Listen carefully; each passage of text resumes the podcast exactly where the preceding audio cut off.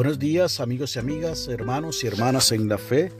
Feliz comienzo de semana laboral para aquellos que se levantan tempranito para ir a sus trabajos. De igual manera los que estudian, feliz semana de muchas tareas. Que el Señor le dé la sabiduría que necesitan para poder llevar a cabo todo lo que necesitamos hacer durante esta semana.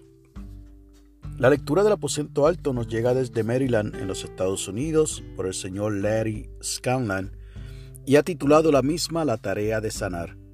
Nos invita a que leamos del último libro de la Biblia, Apocalipsis o Revelaciones, capítulo 21, versos del 1 al 5.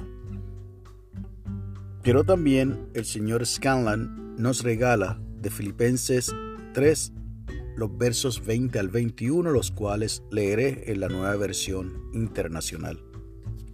Él transformará nuestro cuerpo miserable para que sea como su cuerpo glorioso, mediante el poder con que somete a sí mismo todas las cosas.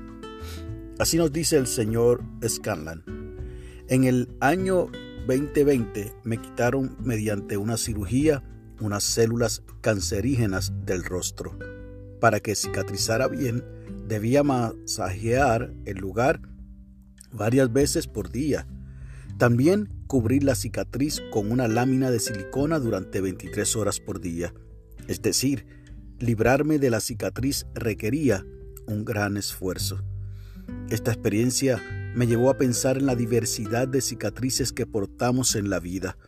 Algunas son visibles, pero a mi entender, la mayoría no lo son cicatrices producto del abandono, el abuso, el arrepentimiento por haber tomado malas decisiones o haber desobedecido la palabra de Dios.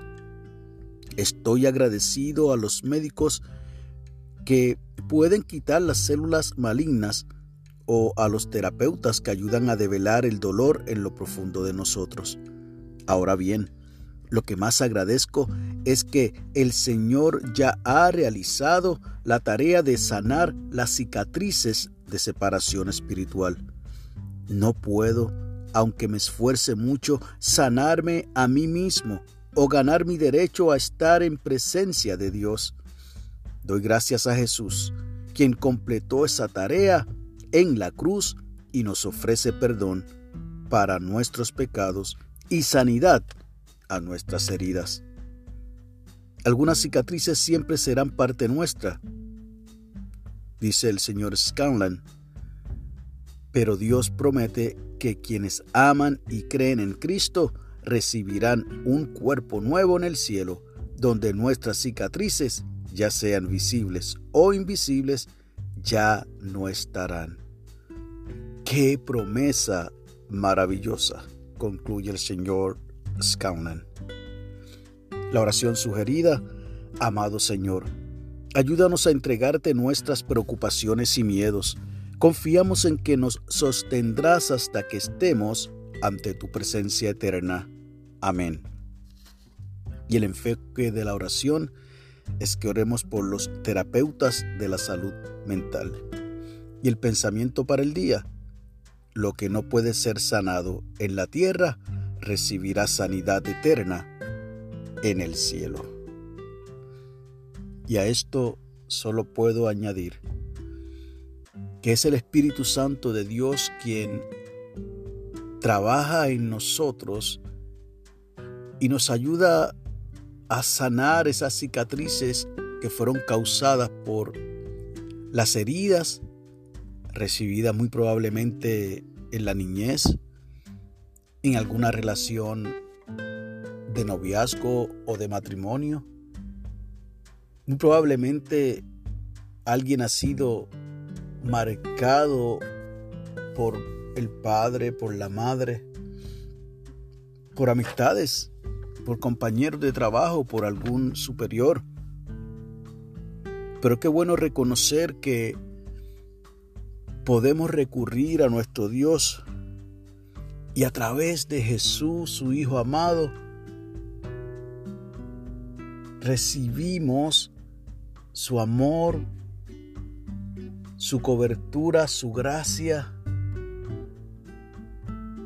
y la fidelidad de un Dios que no nos habrá de abandonar y que lejos de herirnos, procurará sanarnos, abrazarnos, valorizarnos y continuamente mostrar su amor, como lo hizo desde el primer momento que fijó su mirada en ti y en mí, aún sin merecerlo. Ese amor inmerecido es la gracia de Dios. Ojalá que durante este día tú puedas separar un espacio para que puedas hacer una reflexión de tu vida y permitir que el Espíritu Santo haga esa tarea de sanarte. Y si es necesario que busques ayuda profesional, da el paso. Pero no permitas quedarte estancado o estancada en un círculo de maltrato, de violencia, de desvalorización, porque tú eres importante para Dios. Tú eres un hijo y una hija de Dios y tienes derecho a ser sanado y a ser sanada. Que Dios te bendiga, que haga resplandecer su rostro sobre ti y para con los tuyos tengas paz.